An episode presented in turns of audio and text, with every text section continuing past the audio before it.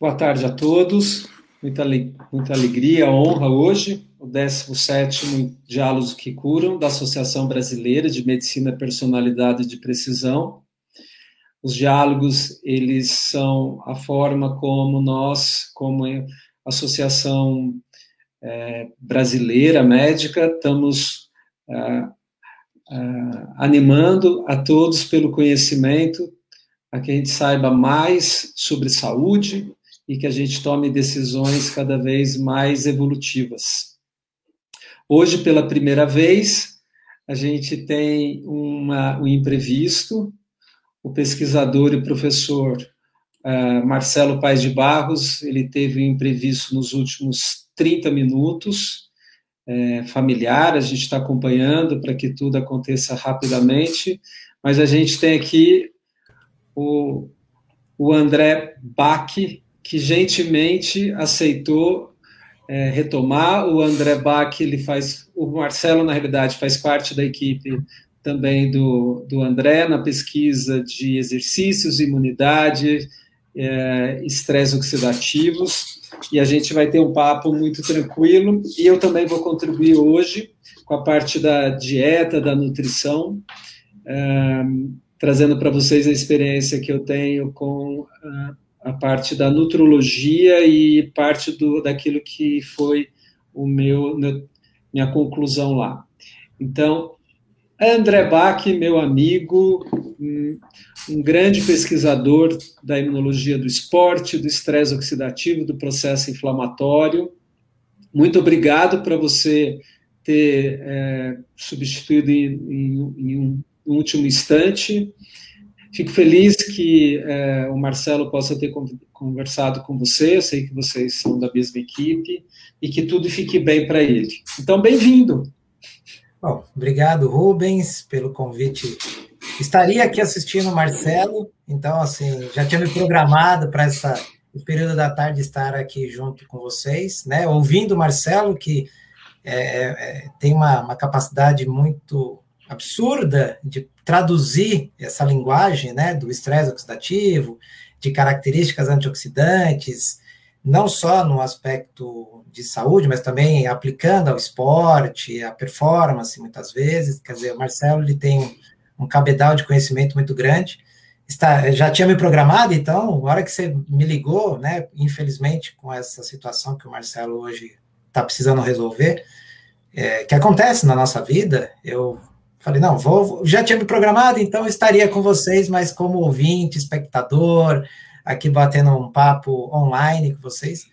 E não foi difícil me programar para estar aqui com você. Agradeço pela oportunidade de não vou ter a mesma competência que o Marcelo em certos aspectos, certos assuntos, mas eu aprendi um pouquinho com ele e aquilo que a gente tem visto, trabalhado, desenvolvido, eu vou tentar passar aqui para a gente nesse nosso bate-papo. E é uma delícia estar com você, como foi da outra vez adorei, me senti muito bem. O, que a gente passa nessa tarde aqui é, é, de muito valia.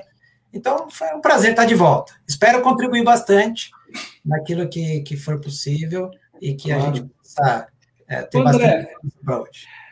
É, relembra para a gente um pouco por que, que você, da, na biologia e na busca do estresse oxidativo, você também trouxe a questão da alimentação, da suplementação na, na, na tua linha de pesquisa? Por que é tão importante hoje uh, para trabalhar a imunidade e a, e a atividade física a nutrição?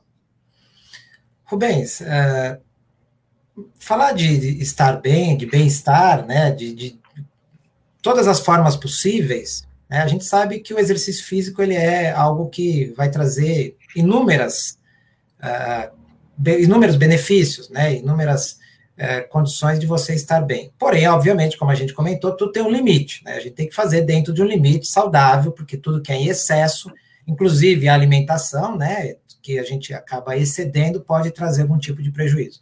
Porém, Rubens, não são todas as pessoas que vão fazer uh, o exercício físico, vão se dedicar a fazer o, o, a, o, exercício físico, ou ter uma prática regular de exercício físico, né?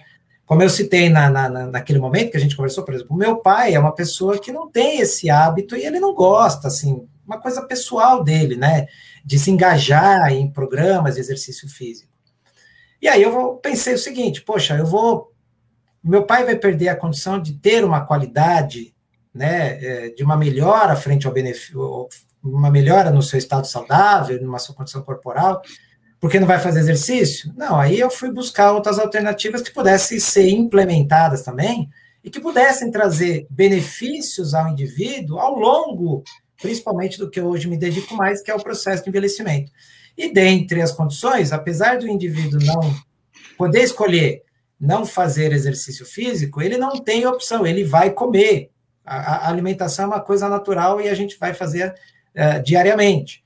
Então, pelo menos modular a dieta, incrementar a dieta com algo que possa trazer um benefício, tem uma possibilidade de albergar, de alcançar uma gama maior da população. Então, por isso que aí eu migrei, né, um pouquinho associando ou não o exercício físico também com a parte de suplementação com alguns determinados produtos para tentar trazer benefícios também para os indivíduos, né, para as pessoas. Perfeito. É interessante porque todos nós temos uma questão pessoal que impacta na nossa vida social, né? Pode ser tanto na saúde mental, mas como nós pesquisadores, ah, os nossos desafios de dentro de casa, de alguma maneira, nos anima a gente a transportar essas questões. Então, eu venho de uma família de bastante pessoas com doenças metabólicas e câncer, e eu fui estudar exatamente uh, esses processos. E dentro da imunidade do, do, do, esporte, atividade física, envelhecimento e câncer, tudo se encontra Perfeito. naquilo que a gente chama de radicais livres, né? Então, Perfeito. acho que essa é, talvez seja a primeira pergunta para a gente já organizar bem para nós todos aqui, né? O que são os radicais livres? A gente escuta sempre falar disso, eles são radicais mesmo, eles são livres, né? Por que, que eles têm esse nome e o que, que eles fazem? Acho que seria importante isso. Não, sem dúvida, para o aspecto da, da, da, da, conversa de hoje, é fundamental que a gente possa entender bem o, o que são esses elementos naturais, né? São coisas que nós produzimos, são determinados elementos, substâncias dentro do nosso organismo que são produzidas a todo tempo né? Não é uma coisa que eu estou adquirindo de fora. Não, meu corpo, meu próprio organismo está produzindo essas moléculas que, no final das contas, são moléculas que se tornam instáveis dentro do meu organismo, né? Então, o que, é, que a gente pode entender? Dentro dos processos naturais do nosso organismo, dentro do trabalho diário das nossas células, né? Existe uma estrutura dentro da célula, uma organela que a gente chama, né, chamada mitocôndria, que é o nosso centro gerador de energia, vamos dizer assim, né? Quer dizer, a gente precisa de energia para fazer as nossas atividades. E a maior parte dessa energia é produzida, então, dentro desse local, né? Desse compartimento que está lá dentro da célula. Dentro da atividade natural né, da mitocôndria, infelizmente, ou até para a ação dessa mitocôndria, existe a formação de moléculas instáveis, né? E essas moléculas estáveis são as conhecidas moléculas chamadas radicais livres. Como instáveis, elas acabam, se se acumular de maneira excessiva, agredindo outras áreas da minha célula. Então, com essa instabilidade que essa molécula apresenta, acaba gerando uma situação que, se essa molécula ficar acumulada dentro da célula, vai culminar com uma agressão dentro, por essa instabilidade. Então, o radical livre, na verdade, ele é uma molécula endógena, é uma molécula que nós produzimos naturalmente ao, dentro do processo celular, e que apresenta essa instabilidade. É uma molécula que não está com todos os seus ajustes regulados, ela está desregulada. E isso faz com que ela se torne agressiva ao meu organismo e poder, é, no final do, do, do, da situação, gerar um dano sério para minha célula. Ô André, essa, essa imagem que você trouxe né, de moléculas instáveis, elas são radicais instáveis, elas são terroristas, né? Se a gente pensar. Então, Sem dúvida, sem dúvida. Mas o que é essa instabilidade? A instabilidade é na bioquímica, a instabilidade. O que é o que causa essa instabilidade dessas moléculas, né? As nossas moléculas, bom, gente, todo mundo né, se recorda que nós somos formados por moléculas e essas moléculas são formadas por átomos, né? E os átomos têm uh, algumas, são formados por algumas partes, prótons, nêutrons e elétrons, tá? A instabilidade que vem desta molécula chamada radical, desse terrorista que a gente tem lá dentro, adorei essa, essa, essa sua analogia, Rubens. A instabilidade desse terrorista vem justamente de um não ajuste nas suas camadas de elétrons. Então, existem elétrons, né, não tem um ajuste correto dentro daquele átomo que vai fazer parte dessa molécula, de elétrons. E este dispareamento, né, esse desajuste desses elétrons, é o que leva essas moléculas a conter essa instabilidade, instabilidade perigosa, porque isso faz com que possa agredir outras é, moléculas ou outras áreas dentro da minha célula. Então, é um desajuste de elétrons. Quando essa molécula é formada, né, quando esse, essa estrutura ela é gerada, ela tem um dispareamento de elétrons dentro da sua formação, da sua estrutura. Por isso que ela é considerada como uma molécula instável, tá? Por esse, por esse desajuste. Posso falar aqui, então, é, o radical livre é exatamente a ciência dentro do nosso corpo, no sentido do desbalanço físico-químico. Então, o, a questão do input, do, da, des, da, da desorganização elétrica, a energia, ela instabiliza a química e a gente começa a ficar de energia uh, tóxica, posso falar assim já? Sim, sim, porque isso literalmente isso intoxica, né? O acúmulo disso vai intoxicar e vai danificar minha célula, começando a ter vários desfechos, infelizmente, não, não favoráveis. Perfeito. Então, já que a gente. Então, a gente pode falar que o, o, os radicais livres, eles são essas moléculas, então, para quem está chegando, que in, são instáveis, tudo no nosso corpo são estáveis, né? Estão estabilizados, né, André? Quando Busca fica instável, isso, isso. seria a nossa poeira, a nossa sujeira, a nossa. a bad trip dentro da gente. Por exemplo, o que, é um exemplo de radicais livres que a gente conhece e que a gente não leva a sério, talvez? O nome deles? Olha, tem uh, alguns bem perigosos, né, que a gente costuma ter naturalmente nesse processo, como eu comentei com vocês, são moléculas chamadas superóxidos. Então, eles têm, são moléculas de oxigênio que têm esse desajuste nessas camadas de elétrons. Então, esse dispareamento na molécula de. Você vai falar, poxa, mas o oxigênio é uma coisa tão importante para a minha vida? Sem dúvida, e a gente tem que fazer bom uso desse oxigênio. Entretanto, no metabolismo necessário para uso desse oxigênio, é possível e fatalmente a gente acaba gerando esse essa molécula de oxigênio com esse despareamento, né, com esse desajuste eletrônico, vamos dizer assim, né, dos elétrons, e aí ele se torna então uma molécula extremamente perigosa, né? Então o oxigênio, quando estável, ele é maravilhoso, ele tem uma necessidade para o nosso organismo de trazer N benefícios. Porém, quando ele entra numa situação de desajuste, de desacoplamento, como a gente chama, né, na, na, na parte mais biológica, ele acaba podendo formar uma molécula instável extremamente perigosa. Então, o exemplo é o superóxido. Outro bastante conhecido são os tais peróxidos, também moléculas... Oxigenada, né? Por exemplo, oxigenada, sem dúvida. O H2O2, né, um exemplo. H2O2. Né, que é o, o peróxido de hidrogênio, mas também existem peróxidos de nitrogênio, né, que são os, uh, as espécies reativas de oxigênio, espécies reativas de nitrogênio, biologicamente falando, na ciência a gente gosta de dar nomes, né? Então, basicamente, a gente vai classificando. Esses peróxidos, eles são extremamente perigosos também. O acúmulo desses, é, dessa água oxigenada, vamos dizer assim, dentro do nosso organismo, é, leva, no final das contas, aquele prejuízo que a gente já comentou. Então, só como exemplos, né? Os mais conhecidos, o superóxido, e os peróxidos, é, que, que, que a gente, ao longo do tempo, a gente vai produzir, mas a gente tem que tentar, de uma certa maneira, por mecanismos, seja intrínsecos ou extrínsecos, como a gente vai comentar daqui a pouco, a gente tentar balancear isso daí para não causar problema e a gente poder viver o quanto a gente puder nesse planeta.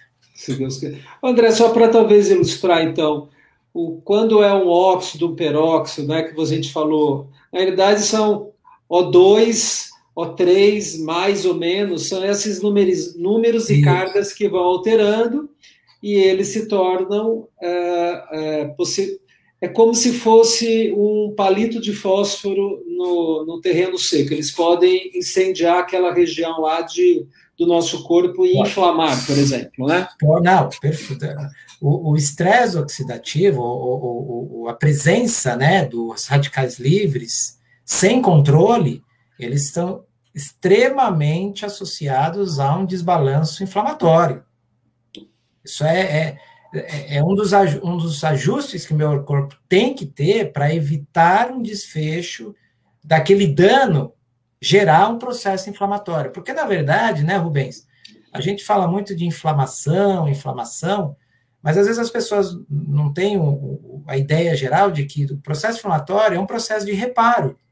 Mas eu sou, se eu estou precisando reparar, é porque de alguma maneira eu tive um dano. Quer dizer, Alguém, alguma coisa gerou dano e o meu organismo ativou um processo que tenta resolver esse dano, reparar esse dano. E a presença do radical livre, se acender o fósforo e começar a queimar, isso vai me danificar. Quer dizer, aí eu vou gerando outros processos associados a essa presença desse agente instável e tóxico dentro do meu organismo. Acho que a, a Vânia fez essa pergunta para a gente: como a gente produz o radical livre, né? E por que a gente produz? Ele é um indicador já da nossa saúde, ele é necessário a gente produzir, é, a quantidade muda de pessoas para pessoa? Essa é uma pergunta interessante. Né? Você falou da mitocôndria, mas por que, que a gente tem que produzir isso? É, isso é produzido, Vânia. Aliás, seja bem-vinda, Vânia, legal você estar com a gente aí. E pergunta extremamente importante. Uh, o radical livre, né, essa molécula que a gente está comentando agora, Tânia, ela é produzida na própria atividade mitocondrial. Então, a atividade da mitocôndria, que é essa, esse compartimento, né, essa parte de é fundamental que a gente tem dentro da nossa célula, para essa molécula, desculpa, para esta organela, ela ter a sua atividade plena, Tá? São várias estruturas que vão, junto com a mitocôndria, garantir a produção daquilo que é o que eu mais necessito da mitocôndria, que é a energia. Então, a grande parte da energia que nós produzimos dentro da célula vem desta organela chamada mitocôndria. Mas ela não trabalha sozinha, ela vai precisar do aporte, né? ela vai precisar que outras substâncias, outras moléculas, cheguem até ela para que ela possa poder fazer sua função. Tá? Dentro da atividade mitocondrial, tá, Vânia, é, gerando, é, é gerada essas moléculas na própria atividade. Então, assim, isso é inerente à atividade mitocondrial, tá? Não é um erro da mitocôndria, não. A mitocôndria, na sua atividade diária, per se, ela já produz estas determinadas moléculas. Já faz parte da atividade tá? Então, é, essas moléculas, elas vêm dessa atividade natural da mitocôndria. Aí vem a pergunta, né, Rubens? Poxa, mas o meu organismo está produzindo algo tóxico? Sim. A gente sabe que no metabolismo natural de algumas moléculas, de algumas substâncias, de alguns elementos dentro do meu organismo, produzem algumas, entre aspas, toxinas, tá? Porém, Vânia, a gente vai comentar isso, acho que na sequência, na própria medida que eu tenho é a produção desses agentes tóxicos, a minha célula desenvolve o mecanismo de eliminá-los. Então, a produção acontece naturalmente. E aí eu vou dar um exemplo, né, Rubens, só para a gente poder já Segue. deixar isso bem, bem claro, Vânia. Sabe, toda vez que eu tiver um aumento da atividade mitocondrial, eu a minha expectativa é que aumente a produção de radical livre. Sim, isso é verdade. Quem, como é que eu posso entender isso? Durante o exercício físico. Durante o exercício físico, a gente aumenta a nossa necessidade energética. Né? Eu preciso gerar mais energia para continuar mantendo a minha atividade, o meu exercício físico.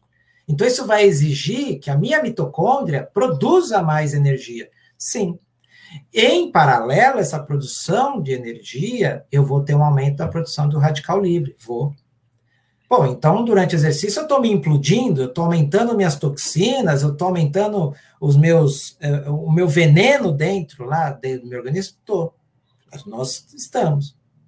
Porém, na mesma medida em que eu aumento a produção desses radicais livres, né, através dessa atividade mitocondrial, que é o principal produtor, eu também vou otimizar a produção daqueles agentes que vão evitar que esse dano me leve a um desfecho mais favorável, que são os tais antioxidantes que a gente já vai falar na sequência.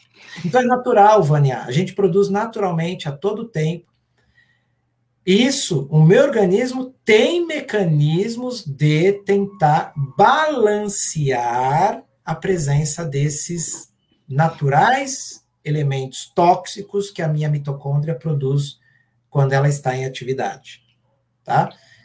Isso é natural. Então, não, mas, mas, assim, é preocupante? Vai ser preocupante se houver um desbalanço, que é o que a gente vai falar. E algumas situações, inclusive hoje que a gente vive, a gente tem que ter essa ideia de que o controle, esse balanço, vai fazer diferença de eu ter um desfecho favorável frente a alguns desafios que eu tenho no dia a dia. André, muito importante isso que você falou da mitocôndria.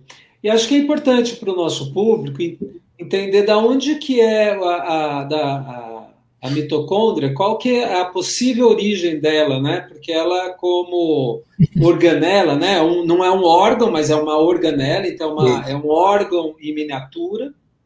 E o segundo é que o nosso corpo é preparado sempre para identificar na qualidade de controle dele quando as coisas não funcionam. Então, tanto nos genes quanto na bioquímica, a gente tem um padrão de qualidade que todas as vezes que a gente está se desregulando, existe o controle de qualidade interno, que eu acho que é isso também que a Vera está perguntando, né? Tem um mecanismo próprio do corpo que combate esses radicais livres. Irineu, daqui a pouco eu já ponho a tua pergunta, aguenta aí da atividade física, mas eu acho que isso, assim, explica para gente o que, é a tal de mitocôndria, né? Da onde ela vem e como que a gente neutraliza os radicais livres. Perfeito. A mitocôndria é uma, tem uma história, né? É, independente da, da, da, de como você imagina que foi a evolução do ser humano, a evolução da vida no planeta, né? A mitocôndria tem uma história muito bonita, né? É, porque não sei se é de conhecimento de todos, mas acredito que você já deve ter ouvido falar, por exemplo, a mitocôndria tem DNA, né? Dentro desse, desse compartimento. Então, imagina o seguinte: eu tenho uma célula Dentro dessa célula eu tenho vários compartimentos. Imagina o nosso, o nosso corpo, né? A célula funciona muito parecida com o nosso corpo. A gente separou o nosso organismo em setores, né? São os órgãos, e cada órgão ele é responsável por uma atividade dentro do meu organismo. Se tudo funcionar em harmonia, se tudo funcionar dentro de um planejamento organizado, eu vou estar saudável. Quer dizer, se o meu pulmão estiver funcionando bem, eu vou garantir que o restante vai receber o oxigênio de maneira é, é evidente. Mas para isso precisa estar associado com quem? Com o sangue. Então eles precisam trabalhar de maneira organizada e se comunicar de uma maneira que tudo flua dentro de uma harmonia que permita o meu estado saudável. Então, o meu pensar no meu corpo, que eu dividi as tarefas em órgãos, as minhas células fizeram a mesma coisa. Então, a célula, ela tem vários compartimentos e cada compartimento é responsável por uma tarefa dentro daquela célula. No caso da mitocôndria, né, a historinha que a gente preconiza, que talvez tenha sido, tenha acontecido ao longo da história, é que a, a mitocôndria tenha sido, em algum momento durante a evolução da vida, uma, um, um elemento fora da minha célula original. Mas dentro de uma etapa, elas decidiram se associar. E aí a mitocôndria foi incorporada a esta estrutura maior chamada célula. E a partir dessa incorporação, elas fizeram um bem bolado. Ó, oh, mitocôndria, a célula falou para a mitocôndria: mitocôndria, eu vou te dar tudo que você precisa para você gerar a tal da energia que eu preciso. A mitocôndria falou: beleza, você me dá então o que eu preciso e eu te dou em troca a energia. E aí elas entraram num estado de simbiose, né? Por que, que se comenta isso? Porque se fala que qual seria a, a, a utilidade, né, a necessidade da mitocôndria ter DNA? Né? Se a gente já tem um DNA na própria célula, por que, que eu teria DNA dentro da mitocôndria? A gente sabe que esse DNA dentro da mitocôndria é fundamental para as funções mitocondriais. Quer dizer, para essa organela funcionar, ela tem que ter um, todo um aporte de controle interno dela, né? E aí vem essa história de que talvez elas tinham sido, em algum momento da evolução do planeta, elementos separados, mas que em, em alguma uh, etapa elas se juntaram em benefício mútuo, uma dando uma parte, a outra dando outra, e hoje elas trabalham em conjunto. Né? É, isso, é, é, é, a história dela é muito bonita. Né? E aí, o, o, Vera, a mitocôndria faz a função dela, que ela se que ela prometeu, que ela disse que ia fazer para a célula, que é fornecer energia. Como eu disse, infelizmente, dentro desse processo geram as toxinas, que são os tais dos radicais livres, essas moléculas estáveis, tá? O que acontece nesse caminho todo, viu, Vera, é que como o Rubens falou, a célula para se proteger, ela desenvolveu sinais. Sinais intracelulares, sinais dentro das células, que identificam a presença de um radical livre, a presença dessas moléculas. E ao identificar, são sensores, ao identificar a presença desses radicais livres, ativam o nosso mecanismo de defesa contra essas uh, moléculas agressivas, contra essas toxinas. E ao ativar essas defesas, produzem-se naturalmente elementos chamados antioxidantes. Esses antioxidantes, o que, que eles fazem? Eles vão estabilizar, eles vão modificar essa molécula estável para que ela adquira uma característica estável não agressiva. Então, elas vão capturar, elas vão agir em cima desse radical livre, modificando, inativando essa instabilidade para que essa molécula não seja mais uma molécula agressora, tá? Inclusive, o Rubens foi muito é, assertivo, né, e colocou uma coisa, uma condição muito interessante, que existem dentro do próprio núcleo celular genes dentro do nosso organismo que são genes específicos para fazer esse controle. E então eles detectam todo esse sistema de detecção funciona muito bem. E isso garante com que isso não gere o, o, muito problema ao longo da vida, né? Desde que tudo esteja balanceado e funcionando dentro dessa condição uh, esperada, né? Que é o que a gente espera que tudo esteja controlado lá dentro.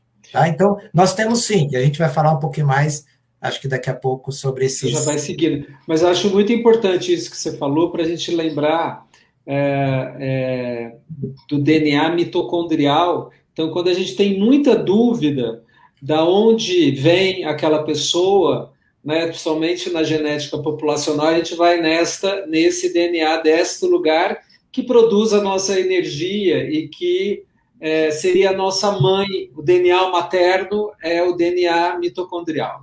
E o DNA paterno, não sei se a gente pode falar assim, é o, da, é o DNA. E dentro do nosso DNA, só para efeito de curiosidade, a gente também tem incorporado nele vírus, né? DNA de vírus. Então, a gente precisa lembrar que nós somos resultados de milhões de anos de uma biologia evolutiva e que a gente foi incorporando do mesmo jeito que a Terra tem a Lua, a gente tem dentro da gente alguns satélites, um desses satélitezinhos da gente é a mitocôndria, que ajuda e está previsto a gente a desregular então, o conceito de homeostase na saúde, Então, o tempo todo a gente está sempre numa corda muito bamba e a saúde é manter esse equilíbrio. Quando a gente desequilibra, que chama-se adoecimento, e aí como que a gente neutraliza o. Quais são as substâncias que neutralizam radicais livres e combate o estresse oxidativo, então? É, acho que vale, né, Rubens, só lembrar, já que a gente vai entrar, seguir para essa vertente, que é super importante, e dar sequência, que é justamente né, o que é o estresse oxidativo, tá? E, e deixar claro que esse estresse, o estresse, tá? É, per se, na sua ideia mais ampla, ele é algo que, de certa maneira, para o meu organismo, faz eu caminhar. Né? O estresse faz a gente ter uh, situações estressantes na vida, faz a gente adquirir adaptações, faz a gente formar uh, condições de vencer algumas coisas ao longo da vida. Então, estresse, a gente vai ter, a gente vai se estressando todo momento, né?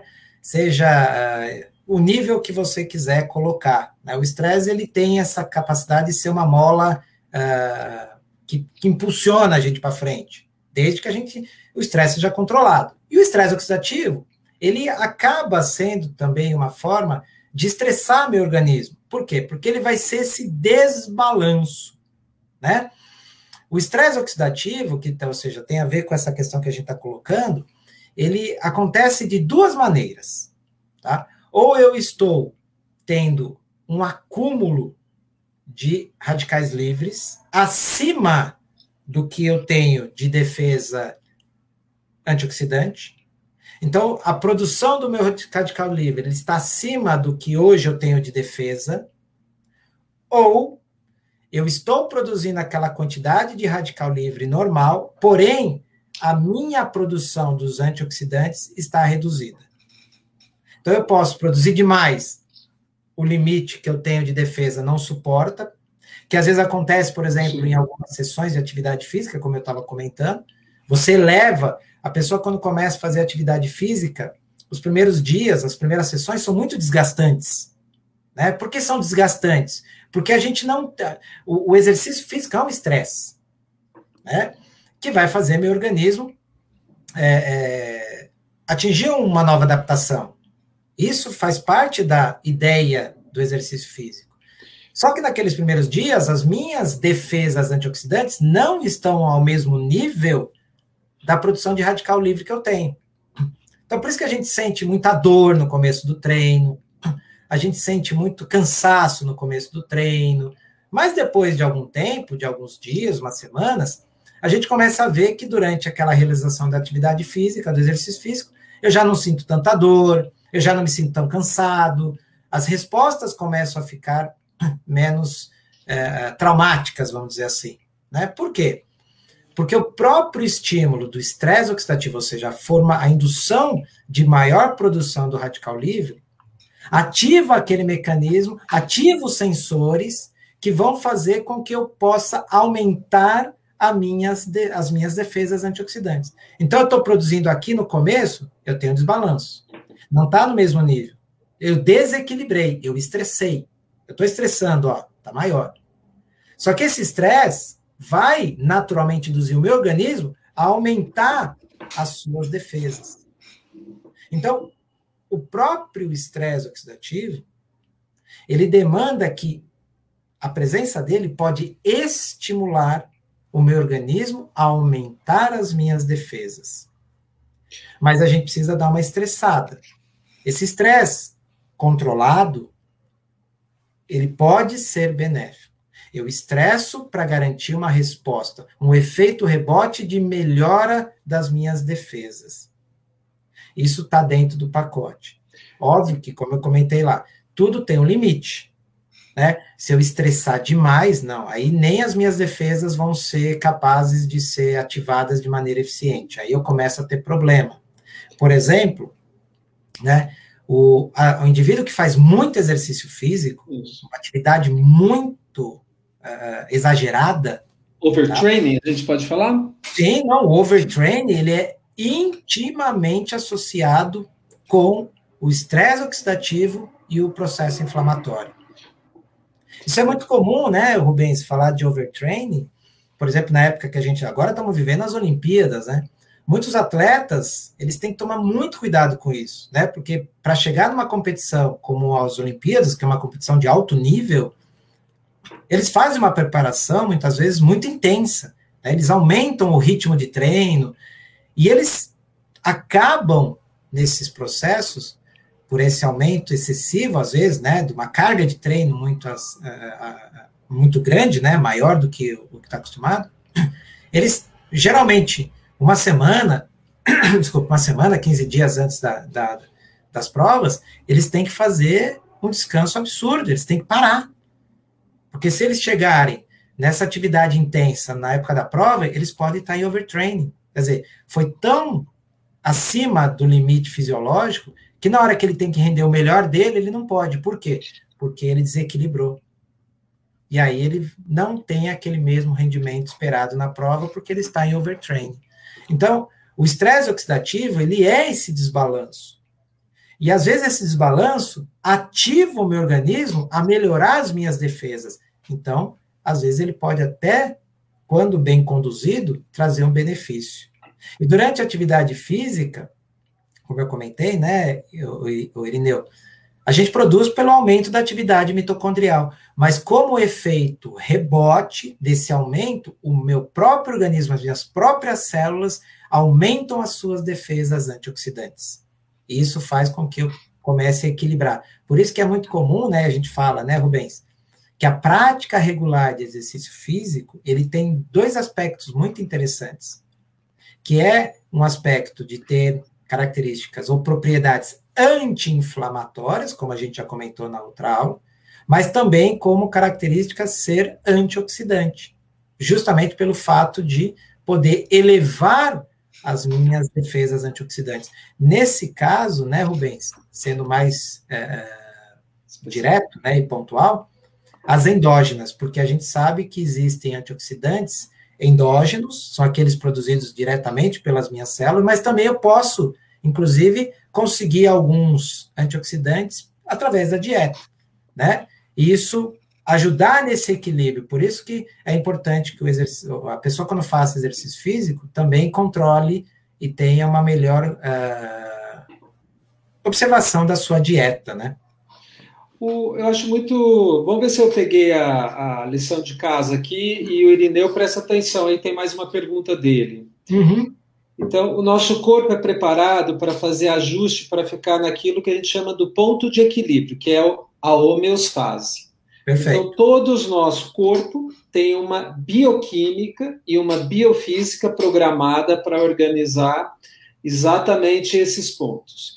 Tanto não ter uso, seria o sedentário, como usar demais no exercício físico, que é o overtraining, ambos causam problemas. Um porque nunca usa, e aí a gente vai enferrujando por falta de uso, vai acumulando.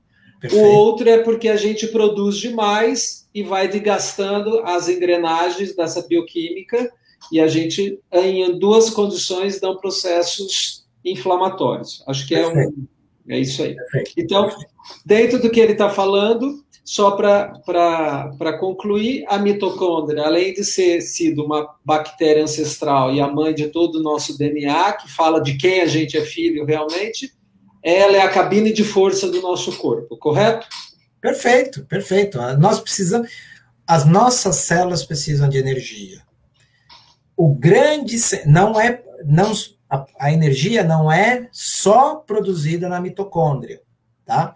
Mas a maior parte das nossas energias que precisamos para o dia a dia das nossas atividades, seja até para dormir a gente tá, precisa de energia, né? Vem da mitocôndria. Então, ela é especializada em gerar a maior porcentagem de energia dentro da minha célula. Tá? Então, ela é nossa usina de força, sem dúvida. Por isso, tá, Irineu, a gente sempre brinca né, nas aulas de imuno, que quando eu quero matar uma célula, quando eu quero, infelizmente, eu tenho que matar uma célula, por exemplo, uma célula infectada por um vírus, né? Eu brinco muito nas aulas. Uma célula infectada por um vírus é uma célula que não me serve mais, ela está funcionando a, partir, a favor do vírus. Então, para eu poder matar o vírus, eu preciso matar essa célula, né? Qual uma forma normal de eu matar uma célula? Parando a mitocôndria. Né? Um dos mecanismos que a gente usa, inclusive, para quando tem a necessidade de matar uma célula, é parar a atividade mitocondrial. Porque eu paro a atividade mitocondrial, eu diminuo absurdamente a energia que aquela célula vai ter para suas atividades. E aí ela não é mais viável, ela acaba morrendo, né?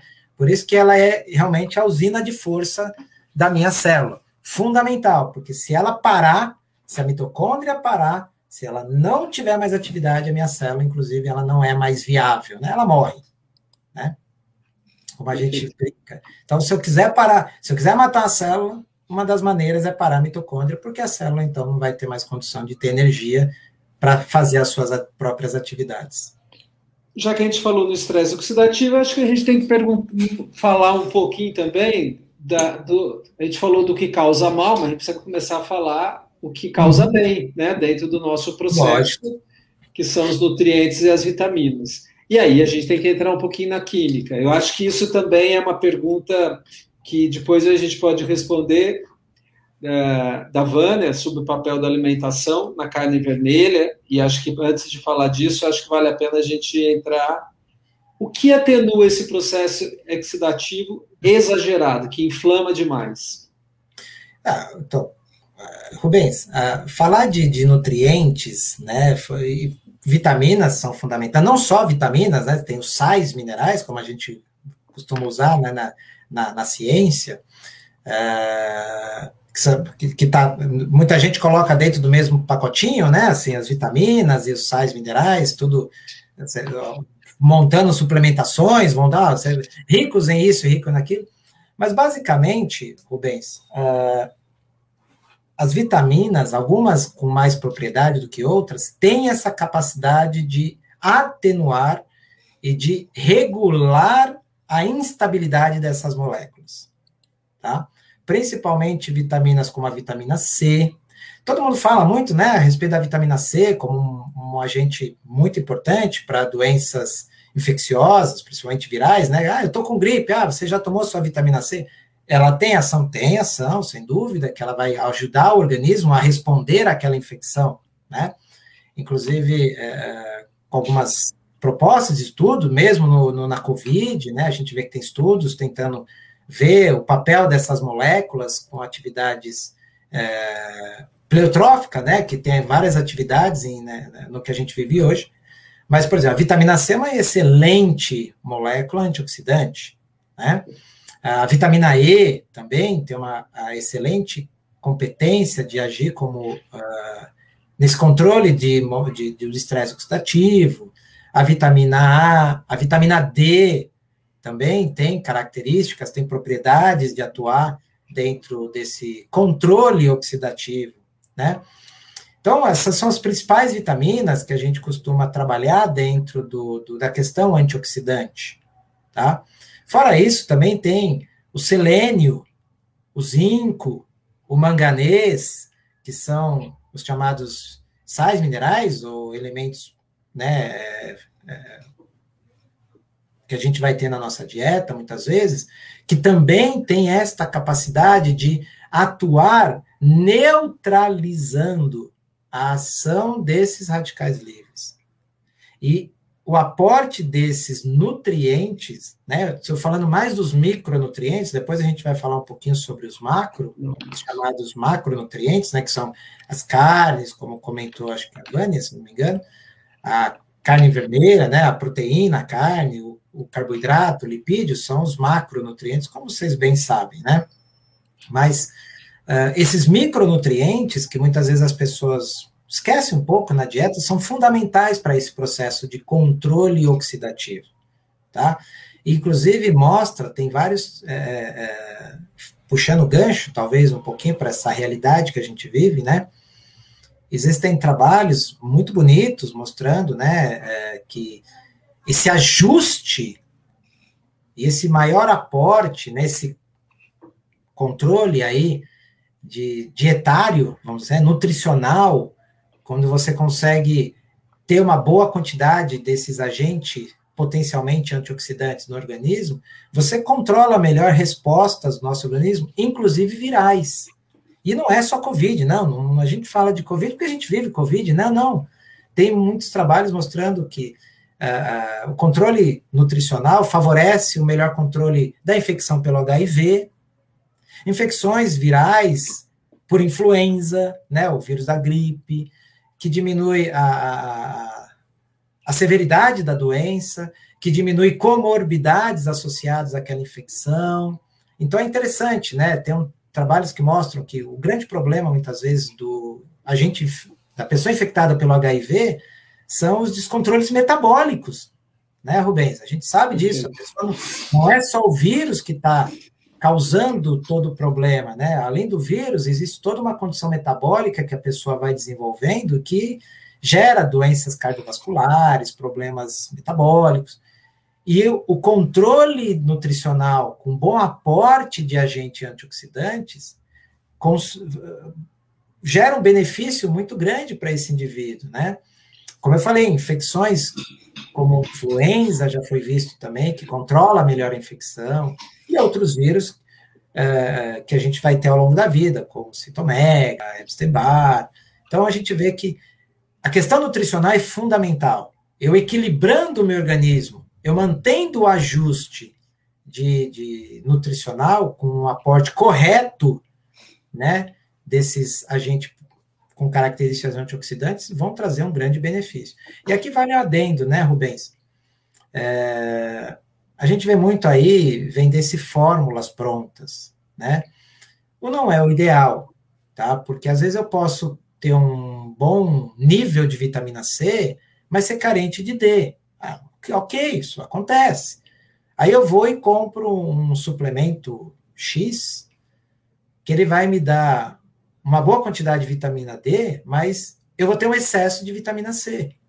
E o excesso sempre traz algum tipo de prejuízo, né? Por isso que é interessante, sempre que se você pensar, pô, mas eu quero dar uma checada na minha dieta, procure um profissional que tenha condição de avaliar isso, né? Um nutricionista, um nutrólogo, que vai poder enxergar você e falar, não, você, seu aporte de vitamina C, nossa, tá muito bom, você não precisa, você vai precisar eventualmente de um outro, né? Pensando em eventualmente suplementar, né? Às vezes você não precisa daquilo, por isso que é muito complicado você, quando vê né, essas fórmulas prontas, é, muitas vezes podem trazer, suprir uma carência, mas exagerar naquilo que eventualmente você já tem. Então, eles são muito importantes, sim, viu, Rubens? Falando, nutricionalmente falando, a gente pode ter, conseguir uma quantidade interessante de agentes antioxidantes na própria dieta. Os beta-carotenos, né? As catequinas, quem toma o chá verde, né? É rico em catequinas, que também tem a, a ação antioxidante, e assim por diante. Tem vários que a gente pode ter durante a, a, no dia a dia do, a partir da nossa dieta. Eu, eu acho muito importante o que você falou dos micro e dos macronutrientes, né? Os macros, ah, como divisão, só para relembrar, o carboidrato, proteína e gordura, e os micros é tudo aquilo que seria o que a gente aprendeu de sais minerais, vitaminas, e que tem, são elementos químicos. A gente tem que pensar sempre numa tabela periódica. A segunda, é, acho que é muito rico isso. É por aí mesmo. A segunda é de que no corpo todos esses micronutrientes, na realidade, eles são grandes engrenagens de reações químicas. Então, a gente fala do selênio, quando o André fala da vitamina C, da B12, ou do ácido fólico, da vitamina D, tudo isso está dentro de uma engrenagem em que, se você tem pouco ou muito, vai desbalançar e levar aquela pessoa tanto nas hiper ou nas hipovitaminose, mas também na, nos processos de adoecimento por excesso e na falta deles também, é o que a gente conhece como carência e anemia. Como que a gente organiza isso pelas dietas? Um breve reporte meu aqui é por estudos populacionais, onde aquelas populações têm menos carência ou têm mais saúde. Para isso são duas dietas, né? A dieta DASH, a dieta mediterrânea, né? O que, que é? Então, todas elas se combinam em que a pessoa não coma ou a, a, a ausente de é, alimentos processados. Acho que o que mais aumenta o processo de estresse oxidativo radicais livres na nutrição, impactando um desfecho clínico, é comer comida pronta embalada. Então a gente deve evitar os processados. A Vânia fez a pergunta da carne. Então, a Organização Mundial da Saúde hoje, de uma maneira peremptória, ela ela, ela não recomenda os embutidos, os defumados e as carnes vermelhas. Por isso que cada vez mais a gente está consumindo é, é, vegetais. Então, existe uma tendência para a humanidade que, para a gente ser mais sustentável, a gente deveria ter uma dieta mais é, vegetariana eventualmente com carne, que seria a flexitariana, né? Que atualmente é isso que está. Mas então são as três dietas mais importantes que a gente tem hoje na prática científica. A dieta DASH, a dieta DASH é isso, muita fruta, muito vegetal, muito feijão, lentilhas, grãos integrais, as nozes, sementes, muito derivado do leite e nada de gordura. A Mediterrânea, ela difere porque ela coloca mais azeite. Então a gente lembra que a gente tem um paradoxo francês que eles usam manteiga lá e todo todo toda a, a zona mediterrânea é rico nessa gordura monoinsaturada que tem aminoácidos muito importantes para nós que só é encontrado no azeite. E falando nisso, André, você tem pesquisas em que você viu o impacto tanto do ômega 3, da glutamina, dos probióticos. Acho que seria importante você contar um pouquinho sobre isso. O que, que você acha? É, e vale a pena também comentar, né, Rubens, é, com relação a essa questão da carne vermelha, né, o Vaniano, por que, que às vezes ela é, é, pode ser tão perigosa, né? É, como a gente estava comentando, tudo é, é tudo tem que ser tem, tem que estar dentro de um limite fisiológico aceitável para o organismo poder gerar condições de poder se manter viável. Quando a gente exagera, a gente tem problema. Uma das questões relacionadas à carne vermelha é que, a partir da carne vermelha, eu posso gerar alguns produtos tá, que podem potencializar essa característica de descontrole oxidativo inflamatório. Tá? Então, a gente, a ciência já mostrou, metabolicamente falando, uns produtos que muito é, é oriundos, né, uns produtos que vêm a partir dessa ingestão da carne, potencializa você aumentar o processo é, oxidativo inflamatório.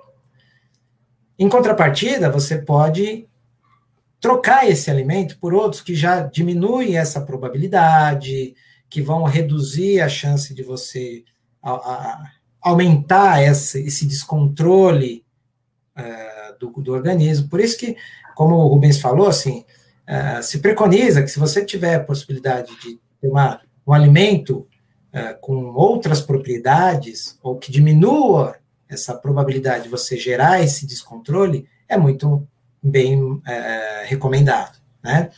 E, e, falar sobre esses elementos é muito interessante. Uh, eu tive a oportunidade de trabalhar, por exemplo, com um modelo que foi avaliar o, a característica do ômega 3, né? Um ácido graxo poliinsaturado, uma gordura que a gente chama, né, poliinsaturada, e que tem uma característica muito interessante de ser antioxidante e anti-inflamatória, né? E foi bem, é, teve, teve uma resposta muito, muito importante que a gente pode verificar com relação a um processo inflamatório que está intimamente relacionado ao desenvolvimento de câncer. Todo processo inflamatório crônico ou o processo inflamatório que não é controlado, ele acaba gerando prejuízo dentro do meu organismo. E aí, estudando um modelo né, de desenvolvimento tumoral, de câncer, que depende de inflamação, ou seja, é um modelo de estudo que a gente avalia o potencial do processo inflamatório em gerar condições do câncer se manifestar, gerar condições do câncer evoluir, da progressão tumoral, como a gente chama. Estudando esse modelo, a gente viu que se a gente troca, se a gente dá um maior aporte, se a gente tem uma ingestão aumentada, né, de ômega 3, a gente altera essas condições que favorecem o câncer, e aí o tumor ele progride de uma maneira muito diferente, né? Mostrando um potencial de este nutriente, desse, dessa gordura poliinsaturada, chamado ômega 3, em alterar, em controlar este processo inflamatório, e isto ser benéfico para a condição do indivíduo, porque prejudica as condições da progressão tumoral. Então, só para você ver, né, como a gente é, corrobora o que a literatura coloca, que ele, o ômega 3, né, que ele é bastante importante dentro da nossa dieta, ele tem esse mecanismo de fazer esse ajuste, de controlar não só o processo oxidativo, mas também o processo inflamatório, garantindo, então, que a gente é, possa manter esse equilíbrio, né? Fala aí, Rubens. Na realidade, é muito importante isso que você está falando é, sobre o que a gente come nem sempre também vira o que, o que a gente precisa, porque depende de como a gente está na absorção. Então, nos pacientes mais idosos, naqueles que têm é, má absorção ou intolerâncias ou alergias, ou mesmo talvez num, num, num atleta muito overtreinado, tem deficiências e é por isso que a, a, a, o que a gente come não, não é o, o, o, resultado. Então, eu acho que isso que você trouxe do ômega 3 é um dado, o ômega 3 está sendo muito estudado como um todo, mas ele sempre vem na pesquisa por que algumas populações adoecem e outras não. Uhum. Né? O ômega 3 veio por essa questão mais dos, dos nórdicos, dos esquimós e. e Perfeito. Mas a Vânia também fala do álcool, eu achei importante, porque o álcool. É, atleta pode usar álcool, por exemplo? Como que é na tua pesquisa? Olha, interessante, Rubens. É, e aí a gente teve a oportunidade de trabalhar um pouquinho com atletas. Depois a gente vai falar da glutamina, a gente volta na glutamina. Vamos falar agora já. A gente vai, a gente vai, a gente vai dando exemplos aí para o pessoal entender a importância dessas condições nutricionais, né? Desses, dessa, desse olhar de alguns produtos que você pode ter acesso hoje de uma maneira até um pouco mais é, fácil, né, do que anteriormente, e entender que aquilo pode ser importante ao, a, no nosso dia a dia. Ah, saiu, eu, eu, na época que eu estava trabalhando com, com atleta, né, com maratonistas para valer, porque aí já vou pega o gancho para a gente falar do leite fermentado, que foi o trabalho que eu fiz com eles também. É, tinha saído uma, um, um estudo falando que atletas que consumiam cerveja, isso foi, né, é, tinham melhor desempenho do que atletas que não consumiam cerveja. Tá? Isso frente a uma prova, mostrando que uh, você poderia ter benefícios que a, ingestão do álcool, né, no caso de cerveja, especificamente cerveja, não era assim tão prejudicial para o indivíduo, né? Uh, o que a gente vê, Rubens, eu acho que aqui é importante que o álcool em si, né, o, a bebida alcoólica, né, uh, dependendo do tipo de bebida que você está trabalhando, dependendo da origem daquela bebida, ela tem alguns elementos que têm benefícios também, né? A gente fala muito do vinho. O vinho, ele é rico, por exemplo, em flavonoides.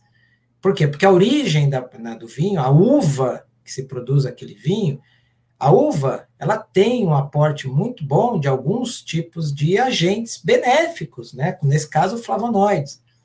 Então, tomar vinho pode ser interessante? Pode ser interessante, né? A Organização Mundial da Saúde fala, você pode tomar álcool, você não pode exagerar no álcool. A dose é específica de 200 ml de, né? E, Sem dúvida. E, e, na idade de graduação, pelo uso do vinho. Mas ela é baseada também por, pelo mesmo estudo populacional daquela bebida inserida no Mediterrâneo, da dieta DASH, que impacta e nas menores condições. O que mais mata no mundo hoje é a primeira doença cardiovascular, então cérebro e coração, né, infarto e derrame, e depois escolhas ambientais pelo tabaco, então cigarro e pulmão, e agora cada vez mais subindo os processos das demências. Então a gente tem os problemas que acometem cérebro, coração e rim na pressão alta, é, é, pulmão numa escolha ambiental e, Sim. por último, demência, entre outras, e jovens é acidente. Tudo isso está muito impactado. Eu acho que quando você fala da André, que a, a Vânia falou da, do, da carne vermelha e álcool, existe uma rotina da, e também uma tendência genética para as pessoas a, a comerem uh, ou tomarem álcool, por exemplo. Né? Só para a gente não polarizar nisso, porque tem bastante pergunta aqui. Então, não. O álcool na dieta, ele é prevista? Sim, Sim, como o uso de um medicamento. Ele é porque o resveratrol tem mais que o suco de uva e, os, e, e as questões. Então, o vinho, ele é bem conhecido como uma norma outros não. Sim. Então, a gente estava falando, eu estava citando para você, né? Pode ter benefício? Pode, mas óbvio, está sendo estudado dentro de uma característica, sem um exagero, uh, avaliando que, na verdade, dentro do, da formação ali do, do, do, da cerveja, você também tem elementos que vão ser benéficos. Né? O álcool em si, ele tem todo um, um, processo metabólico hepático que vai ser ativado a partir da presença daquele álcool, sem dúvida. Mas existem outros produtos ali que podem, inclusive, trazer algum tipo de benefício. Mas tudo dentro de uma condição ideal, a pessoa aceitar aquilo, por exemplo, tem pessoas que não toleram aquilo, que não podem aquilo, então não forçar e tomar, né, eventualmente, a, a, algo que não seja exagerado, tá? Uh, tudo dentro de um limite que o seu corpo aceita, tudo bem, sabe? Não vamos ser radical, no sentido, ó, não tome nada, sabe? Agora, obviamente, se você puder tomar algo que seja muito mais proveitoso para o seu organismo, isso vai trazer muito mais benefícios. Né? Não vou lá na. Desculpa a expressão, eu falo com meus alunos agora, a expressão é o tal do chevette. Não sei se ouviu falar. É uma mistura de cachaça com suco ah, e água de coco, acho que é isso. É água de coco, sabe? Só que você vai pegar um, um, uma cachaça com um teor alcoólico altíssimo. Não, aí você já está prejudicando. Não, aí já não tem, aí já, já começa a entrar naquele quadro de que Tá, você pode até ser gostoso, mas o, o final, no final das contas, aquilo vai te trazer algum prejuízo, né? Então, buscar coisas que fazem bem, coisas que a ciência já mostrou que pode ter algum tipo de benefício, e se você tolera aquilo, seu corpo precisa tolerar aquilo, né? Só para dar um exemplo para vocês, eu não posso tomar café puro. Eu, meu corpo não tolera. É uma coisa intrínseca minha, o café puro. Ah, mas você pode tomar um café com leite? Posso. Então, se eu diluir aquele leite em café, eh, desculpa, o café no leite, ou um cappuccino, sem problema. Mas se eu tomar o café puro, eu tenho um. meu corpo não tolera. Você fala, poxa, mas todo o mundo inteiro toma café. Puro eu não posso. Então eu, eu sou daquela, aquele outlier, sabe? Aquele cara que foge da tendência? Eu sou. Então, assim, não posso. Já, já vi que o meu corpo não aceita. E é, inter... e é importante o que você estava dizendo, por exemplo, que o café é um antioxidante, hoje bem reconhecido, né? Sem dúvida. O ácido cafeico. Então, isso é entre o que a, gente, o que a ciência mostra como efeito é, é, benéfico e aquilo que você tolera, qual é o impacto, a realidade, eu acho muito importante. Acho Sim. que a gente tem algumas perguntas aqui que a gente podia seguir, né, em relação. É, o Irineu, o Irineu está com. Ele parece que é atento, né? Ele tem 35 anos, não come vermelha, carne vermelha, porco e salsicha. A salsicha é considerada processada, embutida e rica em vários aditivos químicos. A carne vermelha é porque a relação com o corpo. A carne de porco, biologicamente, ela é considerada carne rosada junto com a caprina. Então, em ordem de escolhas, é uma carne branca, então seria peito de frango, uh, e as carnes rosadas, que seriam as carnes de suíno, e aquelas que têm menor quantidade de gordura. Então, o peito de frango ele é seco, né? Quem sabe preparar é um segredo que se passa fica muito seco. Sim, e as carnes rosadas são as sobrecoxas e os filé mignons suínos por baixa quantidade de gordura. O, o, o lombo suíno ele é isento de gordura, tirando a, aquela capa que ali tem. Tanto é que também é uma carne que ele é tão sem gordura que fica seca. seca. Então, são os alimentos proteicos e a gente entende na nutrição que o ideal é você alternar e dar três vezes por semana, né, para quem vai acostumando. Mas você tem que ter as leguminosas compensando.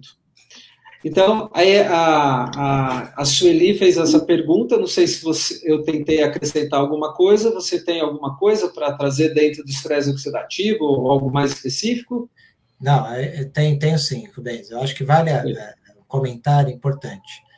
Acho que a Sueli, o Irineu, né, o, o Irineu tem 35 anos, é isso, pelo que ele colocou, é né? Isso. É jovem, a Sueli parece ter uma, um rostinho jovem também.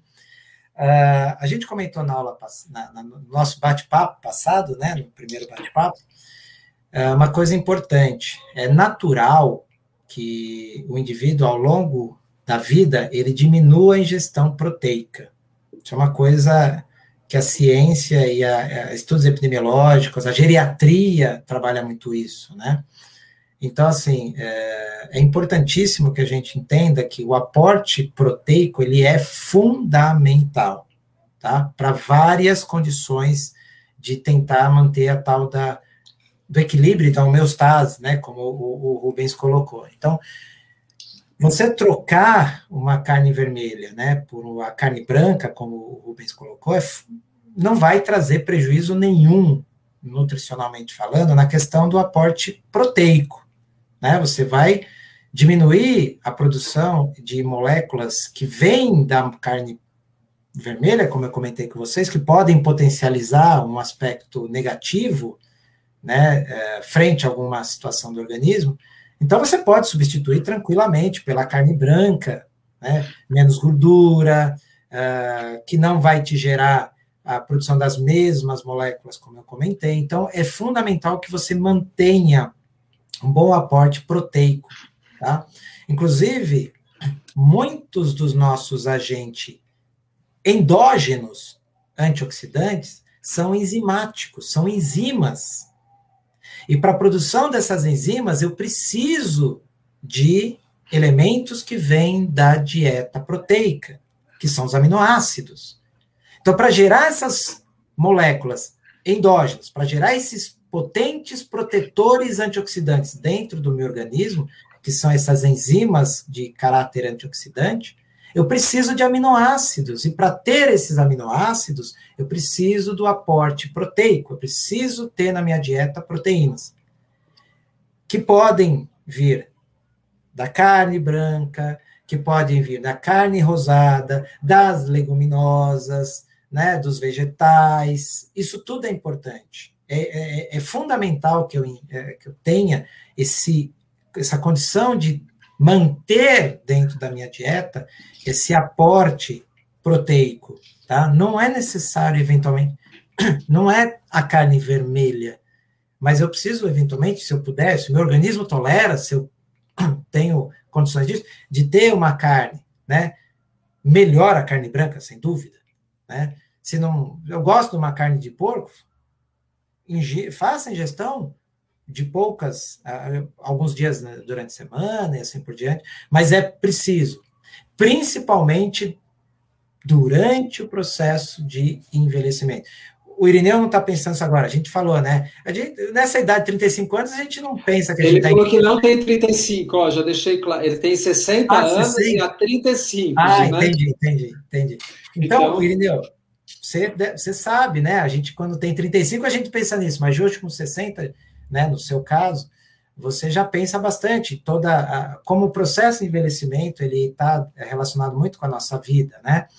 E é comum a pessoa diminuir a ingestão proteica. Isso é um perigo, né? Porque aí, diminuindo essa ingestão proteica, eu diminuo a condição de garantir a manutenção de algumas coisas fundamentais do meu corpo, inclusive essas manutenções das capacidades antioxidantes endógenas que o indivíduo pode ter. Fora outras que a gente comentou lá na outra aula, que é, por exemplo, você diminuir é, a chance de ser sarcopênico, por exemplo, né, de mudança uh, da sua massa muscular, que está muito associada ao processo de envelhecimento. Então, a gente precisa, sim, fazer uma boa escolha desse, dessa, desse aporte proteico vai ser fundamental para garantir todo o contínuo, para garantir bem a, a, o meu equilíbrio e a minha homeostase ao longo do tempo aí. Ah, e aproveitar, né, só aproveitar para falar do aminoácido, né, como eu comentei. É, só para a, a, gente tem estudado, e eu comentei na última último bate-papo, da glutamina, né? Já que falou de, de, de, de, como eventualmente dar uma equilibrada. A glutamina, ela tem uma condição muito interessante só um minutinho que tem uma ambulância. Já passou. Já é passou. que a senhora falou da glutamina, todo mundo é, fica já. E aí? Pego, pego, é, chama atenção, né? Uma sirene. Chama atenção. E aí? A, a glutamina, ela é, é, é, é fundamental para alguns aspectos de controle de imunidade. As células imunológicas, elas utilizam muito a glutamina para várias uh, atividades da própria célula imunológica, por isso que a glutamina ela tem uma característica de auxiliar bastante na atividade imunológica, né? Isso já foi visto. Agora, o, o, dentro do contexto da aula de hoje, um dos potentes agentes antioxidantes do nosso organismo, que é chamado glutationa, a glutationa é um excelente antioxidante que nós produzimos dentro das nossas células. E para a produção desse, dessa glutationa, uma das maneiras de eu ter uma boa produção dessa molécula chamada glutationa é ter a disponibilidade de glutamina. Ah, então peraí, então eu vou tomar glutamina hoje, vou sair daqui agora, terminou aqui a nossa nosso bate-papo, vou numa vou no shopping comprar uma glutamina. Não, você não vai. E aí nós vamos entender por quê. Nosso corpo produz glutamina.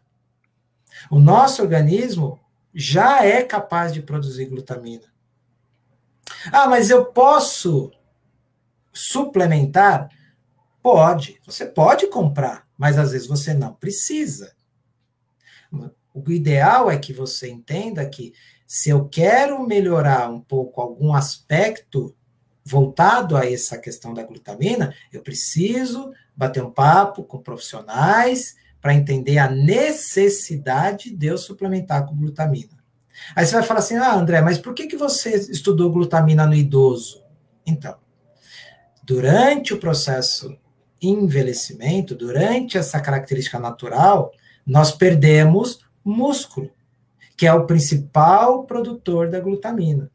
Como o indivíduo diminui a sua massa muscular, o indivíduo idoso, ele também tem por vezes redução da sua quantidade de glutamina. E aí, para esse indivíduo, uma suplementação de glutamina pode trazer algum tipo de benefício. Por quê? Porque, naturalmente, os níveis que eu encontro de glutamina nesse indivíduo estão reduzidos. Aí, mas, André, eu faço exercício físico. Ah, eu preciso tomar glutamina? Depende. Se você está falando que você vai tomar glutamina porque você quer aumentar a sua massa muscular, você está jogando dinheiro fora. Isso já foi visto, já foi documentado, isso já é algo extremamente conhecido na, na, na, na prática clínica barra exercício físico. A glutamina não vai aumentar a sua massa muscular. Mas a glutamina vai fazer o quê? Vai te auxiliar, se você estiver pensando, em diminuir o processo inflamatório, a melhorar o seu controle antioxidante, a potencializar as atividades do seu sistema imunológico. Aí sim você está fazendo um bom uso da glutamina. não para ganhar massa. Glutamina não faz aumentar a massa muscular de ninguém, mas pode te auxiliar nos outros aspectos associados a isso. Quanto que eu vou ter que suplementar? Você vai procurar um profissional que vai poder te dar essa pergunta, essa resposta. Não vai comprar aquilo que vão te falar em qualquer ambiente, porque isso é perigoso, tá? E saiba muito bem para que você está tomando, isso que é importante. Né? A glutamina teve efeitos fundamentais, maravilhosos nos idosos. A gente viu a glutamina funcionar para melhorar muita coisa, para beneficiar o indivíduo idoso. Mas a gente, sabendo exatamente em que ponto essa glutamina vai estar melhorando e trazendo esse benefício, tá? Cuidado, né? A gente às vezes acaba uh, ouvindo coisas e no final das contas joga dinheiro fora, né? E, a, e, a, e, o, e, você tem o trabalho com probiótico também no, no desenvolvimento, tanto sobre imunidade uhum. e na recuperação da, da, do exercício físico. Tra, conta para gente quais são os resultados, porque esse foi ensaio clínico. Foi, foi bem interessante esse aqui, porque a gente foi estudar uma condição muito na, normal de acontecer em indivíduos quando fazem uma, um, um desafio né, de, de competição uh, exaustiva, né? É muito comum, talvez o, eu não sei, talvez o Irineu, que deve fazer exercício há um bom tempo, ele deve, deve ser uma pessoa que gosta desse, dessa condição, ou outros aí que estão aqui batendo papo com a gente, né? É muito comum, às vezes, quando a gente faz um treino mais intenso, a gente passa um pouquinho do nosso limite no treino, ou eu faço uma corrida, ah, eu estou me preparando para fazer uma maratona, né? O indivíduo corre uma maratona, que são, é uma coisa pesada, exaustiva, é prolongada, e depois de alguns dias ele começa a ter uma, uma sensação de estar doente, né? principalmente de vias aéreas. É muito comum, né? Os, a manifestação de sintomas de vias aéreas, a pessoa parece estar com gripe. A dor no corpo é normal, não é a dor no corpo, não é a dor muscular, é aquela sensação de doença, né? Eu tô com gripe, eu tô com garganta tá doendo, coriza, uh, febre. É comum acontecer. Tá? Em, em, geral, né, Rubens, 40%, segundo né, os dados epidemiológicos, 40% de uma população que faz maratona apresenta depois de 72 horas, até uma semana depois da maratona, apresenta esse quadro doentio. Bom, o que, que a gente sabe? Que uh, esse quadro doentio tem muitas vezes a ver com descontrole de manutenção imunológica inflamatória, né? E de estresse oxidativo, porque eu exagerei, eu fiz uma prova exagerada, uma prova exaustiva, uma prova prolongada, extenuante. Isso, todas as minhas capacidades de equilíbrio se perderam, eu exagerei.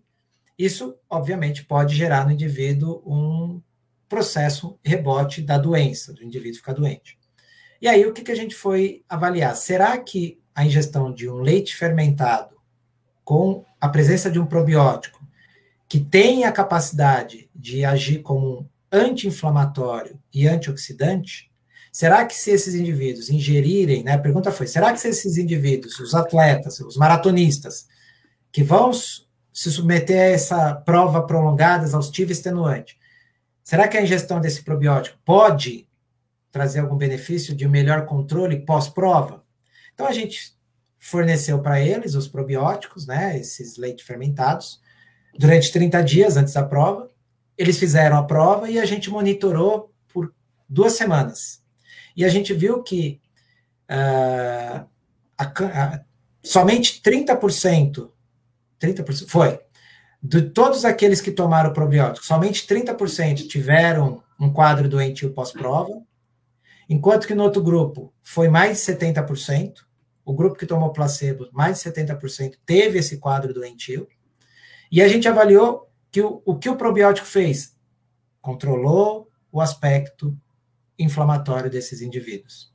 Então, a ingestão desse probiótico foi capaz de equilibrar o organismo desse indivíduo, aumentou proteção, a proteção, aumentou a resposta de controle desse indivíduo, e aí eles não tiveram a manifestação doentia depois. Então, a gente vê que foi capaz de, num desafio do indivíduo, manter o equilíbrio, e aí eles não tiveram esse prejuízo pós-prova. Muito importante isso que você está falando. Só para a gente fazer uma revisão, a gente está chegando para o final, né? Então, a gente tem algumas perguntas é, que eu que faço questão da gente responder para a Silvia, para a Mariane são, e para o Cauê, e, e a gente vai revisar. Primeiro, Radical Livre é uma produção que a gente tem, e quanto mais, menos produto, mais organizado, mais estável está aquela, aquela pessoa. Então, o estresse oxidativo, mais ou menos, é essa definição que o André trouxe. Um desequilíbrio é na nossa bioquímica e biofísica, a nossa energia. Se a gente fala de uma pessoa que está com uma energia, uma bad ou uma boa energia, a gente já pode trazer esse desequilíbrio físico-químico em que na, a gente se preocupa com muitas questões que é alimentação, mas aqui já vieram vários autores e pesquisadores mostrando como o sono é tão importante. Então, Perfeito. o exercício físico, sono e alimentação é o tripé para a nossa boa saúde. O André, quando ele falou da glutationa, está aqui a, a, Adriana Madeira, bem-vinda, pesquisadora, a gente fala sempre da, da, da glutationa. Tudo isso estão ciclos bioquímicos conhecidos dentro que o André falou no final, são aminoácidos que ficam nos engrenando bem ou mal os micronutrientes para que os macronutrientes consigam fazer. A gente tem que imaginar o nosso corpo uma rede de colaboradores, né? Quando alguma Sim. coisa falha, vai mal. E tudo isso impacta nos desfechos da saúde. Por que, que algumas pessoas têm mais é, inflamação e menos inflamação, por que algumas pessoas jovens pararam na UTI com a Covid e outras 90 anos, que igual nos, no que a gente vê, não foram, né? Por que, algumas pessoas, mesmo vacinadas, é, acabam tendo e outras vacinadas e aquelas não tiveram, não pessoas vacinado. não vacinadas e também não tiveram no grande período. Então, overtraining, ausência de sono, alimentação inflamatória, que basicamente são os processados, ingestão exagerada uh, de carne vermelha, de álcools de alta concentração, um, eh, e ausência de atividade física, ausência de qualidade de sono e de uma dieta que você sustenta é o que é o tripé da promoção de saúde e o André está trazendo do ponto de vista da bioquímica. O, o, o, Antes de entrar, quero dizer para vocês também que, de novo, agradecendo o André por estar aqui, substituindo no imprevisto, e, como vocês estão vendo, uma qualidade. Lembrando, quem não tomou a segunda dose, por favor, faça. Quem tem amigos, quem tem pessoas resistentes, que vocês procurem orientar indicando de que a gente está na iminência da variante Delta, que vai, pode complicar a vida, quanto mais vacinados, melhores. Em breve a gente vai trazer pessoas para dizer o que é um pós-Covid longo, né? Que a, a doença não para.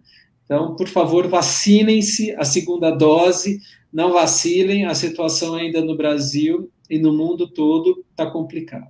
A terceira, já para fazer o convite, na próxima semana vai vir o Gabriel Pires, do Instituto do Sono, ele vai falar exatamente disso, do impacto do uso da tecnologia no sono.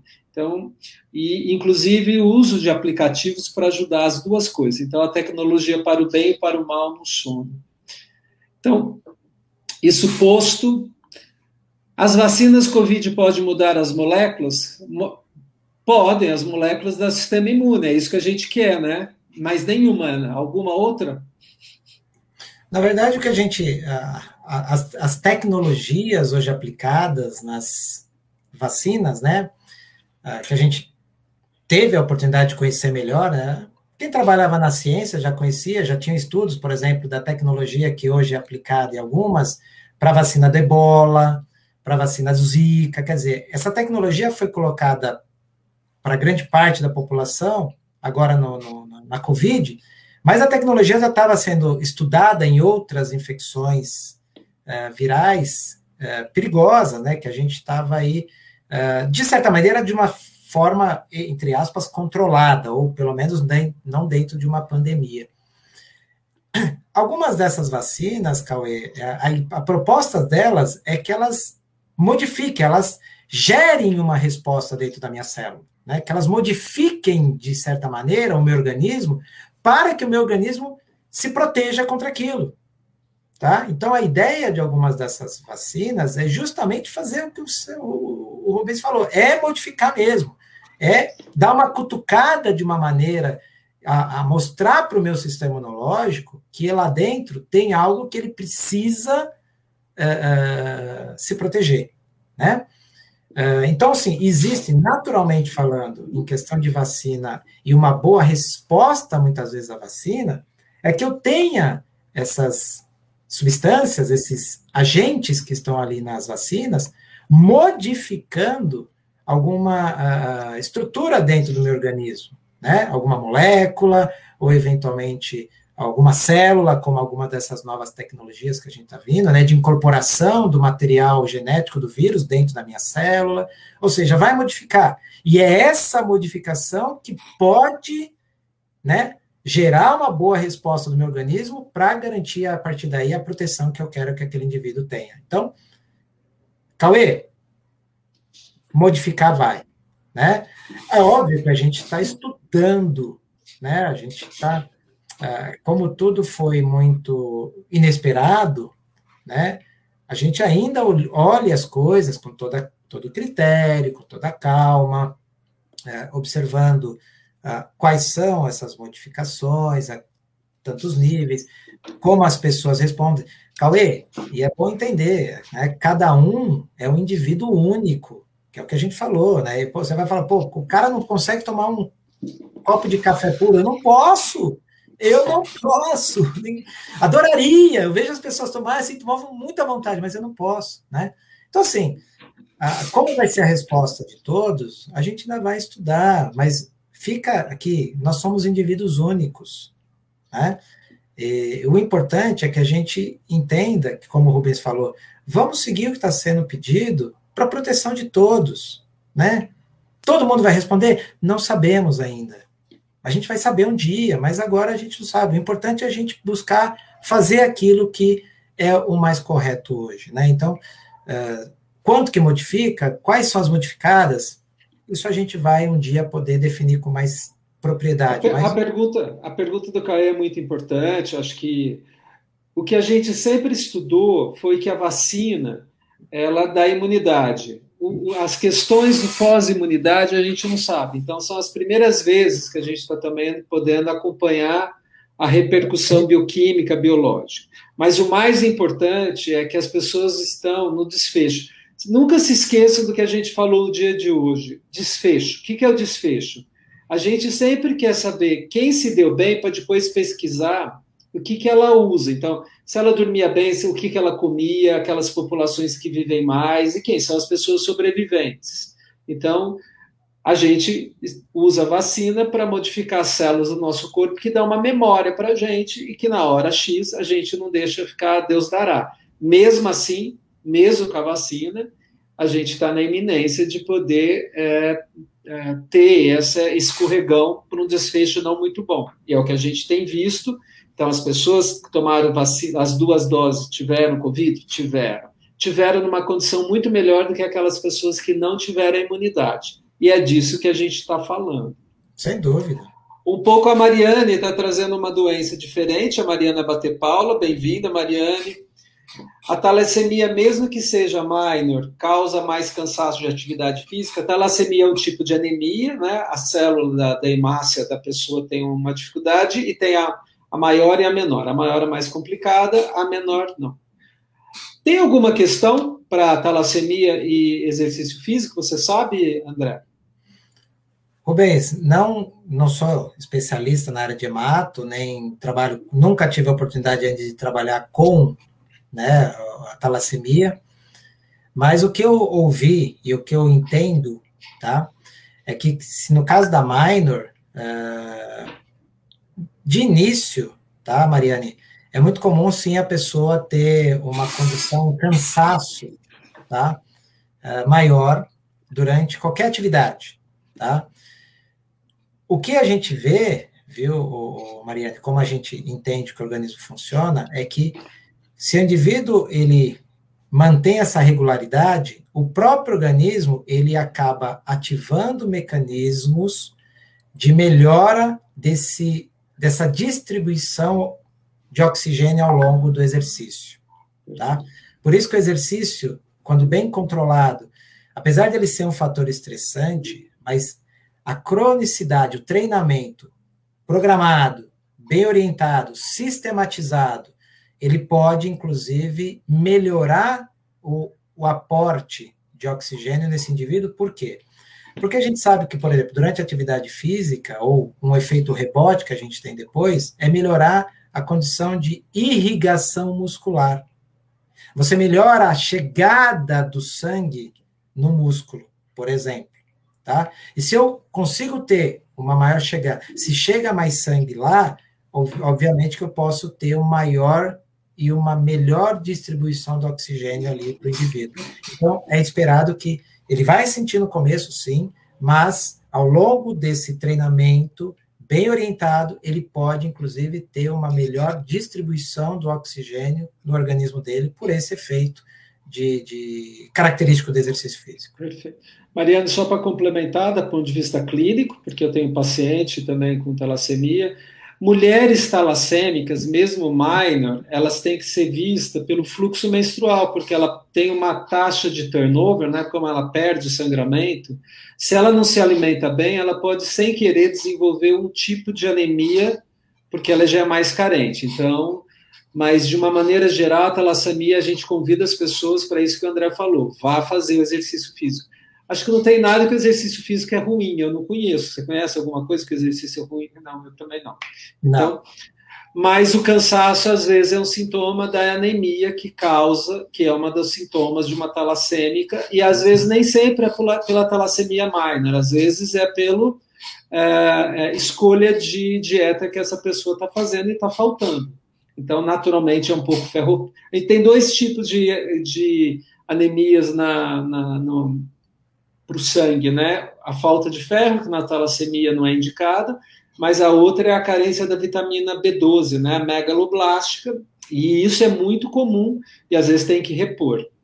É, e só comentar, Rubens, só, já que a gente, só para fechar aqui rapidinho a questão. Por favor. Cuidado com o ferro. Isso. O, o, o, Marcelo ia dar. O, Mar, o Marcelo ele ia. Ele vai um dia, nossa, volta aqui. Nossa, ele. Não, quando ele vier, ele explica, porque assim, o ferro ele é um grande é, elemento. É, não, ele é um grande elemento capaz de instabilizar moléculas. Isso aí. Então tem que tomar cuidado. O ferro, né? A pessoa fala, ah, eu tô com anemia, vou tomar ferro. Não, calma, não, entenda que às vezes não, não vai ser resolver. E pior ainda, eu posso ter um aumento da quantidade de ferro e esse ferro aumentar a instabilidade das moléculas.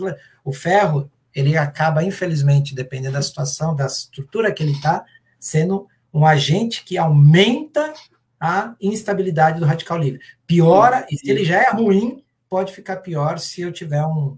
e o ferro precisa disso que o André falou no começo, para quem estava. Sem vitamina C não absorve bem, sem a vitamina B12, não, sem cobre não absorve bem. E o ferro, ele forma um radical livre complicado aí, né? E, e, é isso. Mas vamos seguir, porque a gente vai, a gente vai passar um período tempo para poder responder.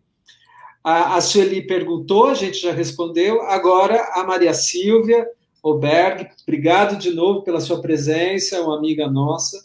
Como aumentar as frutas, legumes e verduras se há estudos apontando a presença excessiva de agrotóxicos nesses elementos? Nem sempre encontrando é, orgânicos. E o Irineu, que hoje participou bastante, o nutriente das frutas e verduras neutraliza os agrotóxicos neles contidos? Eu acho que são as duas questões aí para a gente responder. Eu vou trazer uma que foi, pra, vou deixar para você. A questão tá. do agrotóxico foi feito perguntas aqui em outros eventos, inclusive de químico da parte. A gente neutraliza agrotóxicos, diminui cargas. O que a gente sabe é Uh, os estudos mostram, e eu fiz, eu fiz questão de fazer essa revisão também, é, o uso do bicarbonato na água é a melhor maneira para você é, eliminar, mas não tira todo o agrotóxico. Por outro lado, o uso do agrotóxico em os lugares é, é, corretos, você tem o controle sanitário daquela, da, daquele alimento. No Brasil, ainda a gente tem alguns agrotóxicos que não deveriam estar sendo mais não, serem usados. Então, isso causa impacto. Mas tem muitos. O que a gente sabe é, é, é Maria Silvia Berg, seguir o calendário do, da feira. Assim, o que está mais disponível é a fruta da época. A fruta da época geralmente é aquela que leva menos tudo e é a mais rica. Então, é isso. Agora, é uma escolha.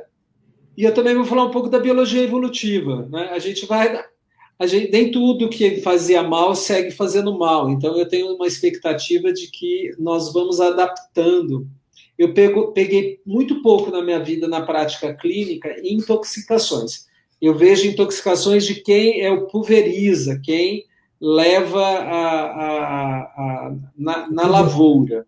Uhum. Os indicadores de que isto dá aquilo, eles não são é, diretos. Então, é, a a, o consumo do agrotóxico, todos os estudos, vou tentar trazer alguém que faz exatamente essa pesquisa da engenharia de alimentos para trazer. Mas não há uma, é uma correlação indireta, né? mas nunca é direta. E você, o que você tem para dizer? Rubens, é, o que você coloca aí é, é pertinente, né? Acho que a gente de, aumentar a, a, ingestão de frutas, verduras, legumes é, é super importante, né? Como você coloca nas dietas ou, ou, determinados produtos oriundos dali de uma maneira mais natural, né? Como você tem um, usar um bom azeite. Você vai comprar um azeite de oliva, você não encontra às vezes um bom azeite de oliva. Né? Você pega uma coisa que é, é misturada. Aí você vai falar ah, a condição biológica, bioquímica que você poderia ter daquele, vai falar, por que, que lá é melhor do que lá é puro, lá é original, aqui é, você compra uma coisa misturada, quer dizer, é difícil às vezes você também, é, se torna caro às vezes você ter a condição de ter o melhor produto, né, é, Oberg, na Maria, Maria Oberg e, e Irineu, né, é, a gente, o que o Rubens falou, eu acho que é a melhor situação. Né? Procure variar dentro da compra. Não sei o que falou, hein? É só o, o que eu fiz não, não, de. Não. Porque sim. sempre vem essa, pesqui... essa pergunta, é sim. muito pertinente, né? Não, e sim, e, e, e, e assim. A gente, eu vi uma, uma, uma vez um, uma, um comentário, né? É, Para a gente poder ter, alimentar milhões, bilhões de pessoas, né? Sem o agrotóxico, sem algum produto que estabilizasse, não seria possível, né? Então, assim, ele tem, é, não é o ideal, não é o ideal, mas pensar que o alimento até chegar aqui, às vezes eu não tenho condições, onde eu vivo, de ter uma condição de ter uma, uma, uma agricultura orgânica mais próxima. Então, assim, ele veio, ele existe, ele está aí, né? Como evitar, como minimizar é buscar essas alternativas, comprar um alimento aqui, outro alimento ali, que eu sei que uma origem é, é melhor, né? Tentar, tem grupos que trabalham, eu fiz parte de um grupo que trabalhava com agricultura orgânica, comprava direto, né? A questão era mais chegar aqui em casa. Né? Eu tinha que buscar numa situação mais longe, quer dizer, eu tinha um custo a mais. A gente tentar, na, na, medida do possível, trabalhar com o que for possível, minimizando, né? E o que eu, eu procuro trabalhar, eu vou na feira e eu procuro comprar o produto ali que é da, da estação, justamente pensando que ele está mais disponível, né? Quer dizer, teve menos produto ali para garantir. Aquele produto que você compra na, no verão e você vê no inverno, para estar tá lá, ele teve que. Foi Existe. trabalhado de uma maneira não normal, né? Uma das, das, das recomendações de um jeito prático, só para a gente, a gente não quer tomar o tempo dos, de vocês todos, mas é existe aqueles alimentos, aqueles produtos que consomem muito mais agrotóxicos, por exemplo, pimentão, morango, é, é, pimentão, morango, é, algumas crucíferas, né, couve-flor, brócolis. Então, às vezes não precisa ser todos os alimentos. Então, tem um site muito importante que eu recomendo para quem tem essa preocupação, que é o Fórum Global Econômico. Eles têm muitas diretrizes lá dentro. Ele é em inglês, mas tem uma tradução em português. É um excelente lugar. E no Brasil, todos a, a, aqui no Brasil, vou depois colocar onde tem o centro de alimentação e que é onde fazem esses estudos de pesquisa. Então, é, a gente não tem perguntas completas, a gente não dá suficiência, porque ainda é algo que o impacto direto que isso dá naquilo, a gente só sabe para os filhos dos agricultores que pulverizaram, que dá câncer e dá um monte de coisa. Mas o impacto do alimento no desfecho clínico fica muito difícil, exatamente disso que a gente falou, é uma bioquímica. Entre o que a gente come e a gente consegue se organizar e expurgar esse lixo, né, é um estresse oxidativo, né, é um lixo é um lixo é. químico. Então, a glutationa e outras tantas que o André falou, mais saudável é um corpo aquele que consegue fazer o expurgo. E isso se dá tanto pelo alimento, pelo exercício, pelo sono. Então, são as três vias que a gente tem para limpar e se desintoxicar de uma maneira simples. Sem dúvida, sem dúvida. Só um comentário que você colocou, é muito. É, quem se expõe sempre está mais concentrado, né? É, sempre tem uma maior chance de ter um desfecho ruim. Isso para qualquer coisa. Por isso que, para a população em geral, as adaptações, inclusive, que você falou, vão acontecendo e a gente vai selecionando ao longo do tempo aquilo que realmente a gente vai ter que aprender a lidar e vai tocando a vida.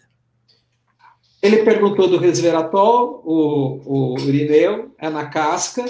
Aqui a gente tem uma ótima que é a jabuticaba, então jabuticaba é bom tanto quanto. É... É, o, o, o, Marcelo, talvez, quando ele volte, ele fale do. Do eu, não vou, eu não vou. O, nome certo não vou lembrar, mas ele fez um, um trabalho lá na, na Espanha, que é um produto que vem da mexerica, é um beta-caroteno, se eu não me engano, mas tem um nome específico que tem uma capacidade antioxidante fenomenal. Ele vai comentar com você, assim, uma coisa absurda. O Marcelo então, tem estudo de cítricos importantes, né? Depois, mas ele volta. Mas vamos tocar aqui hoje, aí fica a promessa para o é. Marcelo. Agora vamos aproveitar você, André, aqui. Complementa. O álcool destrói as células cerebrais? De fato.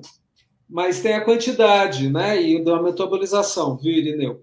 Por isso que não sou eu que estou falando está nos anais médicos científicos a taça de vinho. Taça de vinho é 200 ml.